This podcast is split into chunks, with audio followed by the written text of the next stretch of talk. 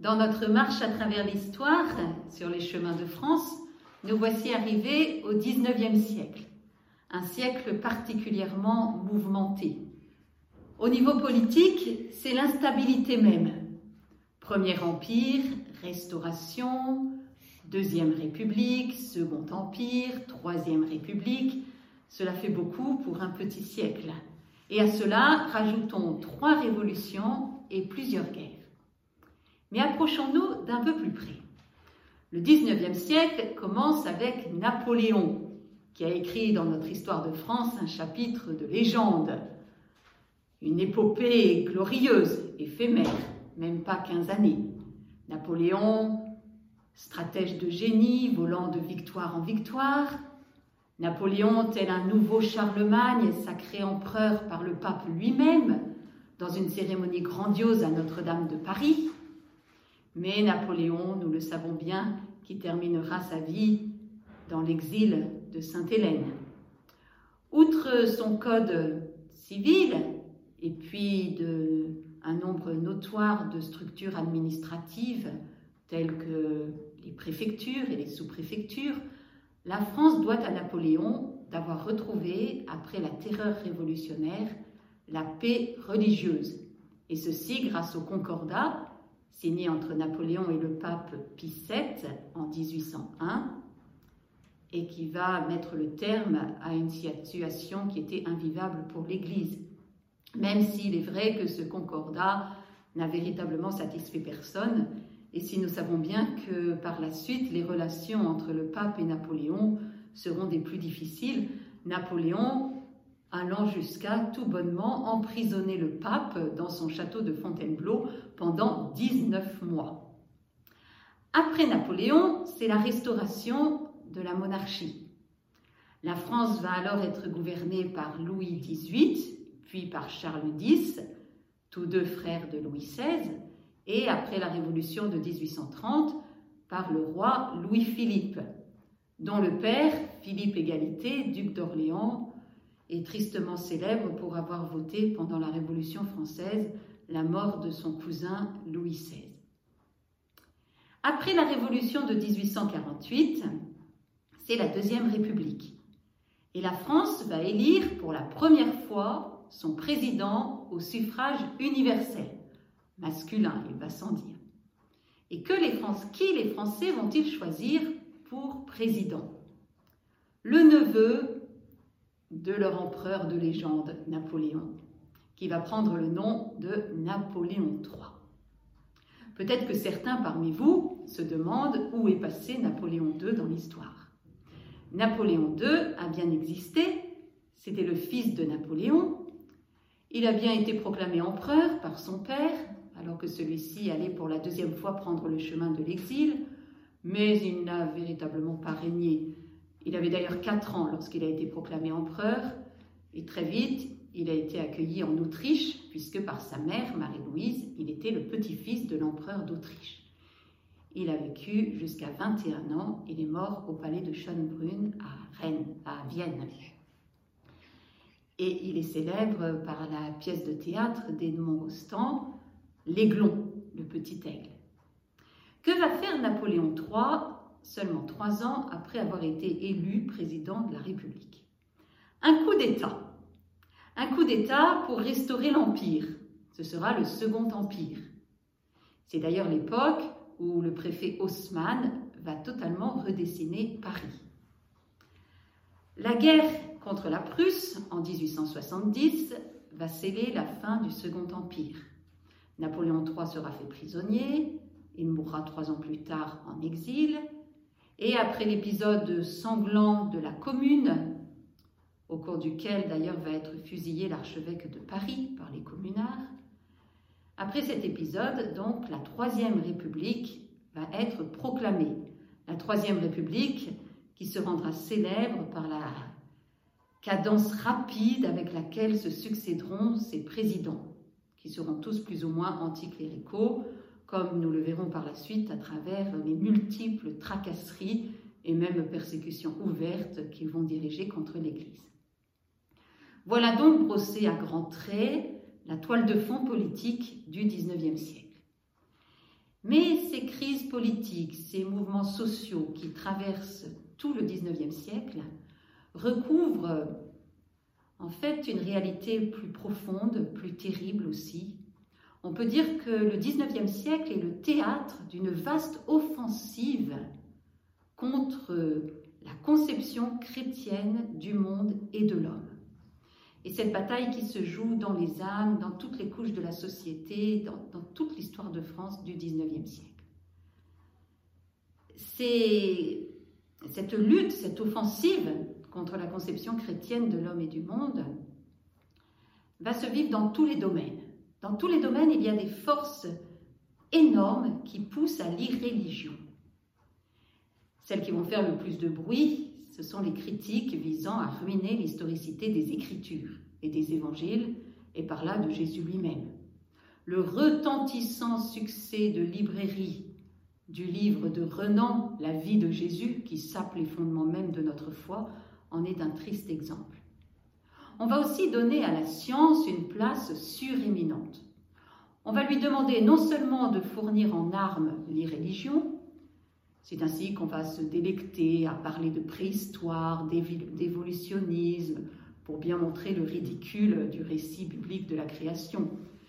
Et on va aussi demander à la science de donner à l'homme athée une nouvelle interprétation de sa destinée on demande à la science de donner un sens à la vie de l'homme, ce qu'elle ne peut pas faire bien sûr. C'est aussi le moment du développement industriel, avec euh, l'entrée du monde ouvrier, avec son cortège de misère. Nous avons tous plus ou moins en mémoire les œuvres de Zola, les Misérables de Victor Hugo. Et face à cela, des systèmes socialistes vont essayer de réorganiser la société. Et avouons-le, que ce soit de Saint-Simon à Proudhon, euh, tous vont euh, aboutir à combattre la religion qui est considérée comme la mère de tous les maux. Alors, le 19e siècle, un siècle athée, et pourtant, et pourtant. Soulignons d'abord, et ce sera notre sujet de demain, qu'en ces temps troublés, le secours du ciel n'a pas manqué la reine du ciel elle-même, n'oubliant pas qu'elle était aussi reine de France, s'est déplacée. La rue du Bac, La Salette, Lourdes, Pontmain, Pellevoisin, ces noms résonnent en nos cœurs comme une litanie de merci. Et en contemplant les foules de pèlerins qui se dirigent vers Lourdes, par exemple, nous pouvons dire en toute vérité, le 19e siècle français, c'est cela aussi.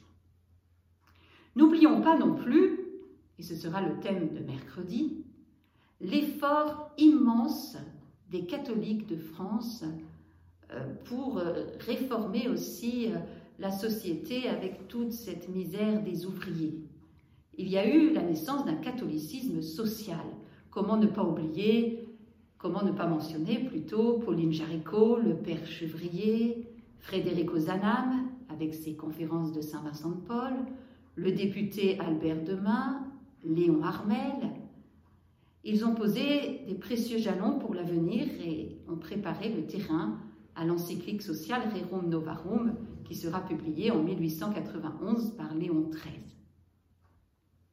Il ne faut pas imaginer non plus les catholiques de France, clergés et laïcs, assister les bras ballants à l'essor croissant des diverses doctrines tels que le rationalisme, le positivisme, le scientisme, qui sapent les fondements même de notre foi et qui ont des effets très néfastes et très concrets sur les âmes. Nous savons bien que les idées ensuite rejaillissent dans la vie, dans la façon d'envisager sa vie.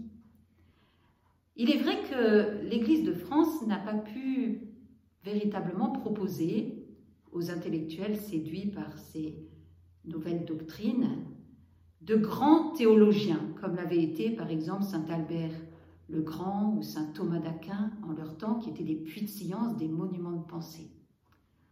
L'Église de France eut pourtant beaucoup d'apologistes. Elle en eut même une kyrielle, dont la valeur n'égalait pas toujours la bonne foi. Certains noms de ses défenseurs ont cependant traversé l'histoire. Chateaubriand, avec son génie du christianisme, ou bien Lacordaire, dominicain, prédicateur des conférences de carême à Notre-Dame de Paris. Soulignons aussi l'humble abbé Gorini, qui était curé d'une paroisse des Dombes, voisin du curé d'Ars, qui était passionné d'histoire et qui résolut d'écrire six volumes bien documentés pour répondre aux erreurs euh, historiques par rapport au christianisme qui était véhiculé par l'histoire officielle. Et il y mit tant de pertinence, tant de courtoisie, que plusieurs de ses adversaires ont revisité leur théorie après la lecture de ses ouvrages. C'est le cas par exemple de notre célèbre physicien et philosophe français Ampère, qui va même se convertir sous l'influence du bon abbé. Mais on peut dire que la meilleure réponse, la plus percutante, que le peuple catholique de France a donnée aux diverses doctrines de l'irréligion, c'est la foi lumineuse, participation à la science même de Dieu, d'un curé d'Ars, d'une Bernadette Soubirous, d'une Catherine Labouré. C'est le témoignage de ces nombreux saints. L'Église de France a eu énormément de saints au XIXe siècle. Et puis, l'Église de France a donné au monde et à l'Église un docteur de l'Église. Il nous vient de notre belle et verdoyante Normandie, de Lisieux, vous l'avez deviné, Sainte Thérèse de l'Enfant Jésus, qui répondit par sa doctrine spirituelle aux athées de son époque. En effet, par permission divine, Sainte Thérèse de l'Enfant Jésus a ressenti dans son âme, dans son cœur, les sentiments des athées. Et dans son cœur, où tant de voix proclamaient la mort de Dieu, comme en ce XIXe siècle, sa doctrine spirituelle, telle l'or éprouvé par le feu, a résisté. Ce n'était pas du toc, c'était une participation même à la science de l'amour divin. N'oublions pas non plus, en ce XIXe siècle, le formidable élan missionnaire qui a traversé la société française en particulier. D'ailleurs, à la fin du XIXe siècle, les trois quarts des missionnaires qui œuvraient dans le monde, en Amérique, en Afrique, en Asie, en Océanie, étaient français. C'est quand même émouvant pour nous. Et vendredi, nous rendrons hommage à tous nos missionnaires.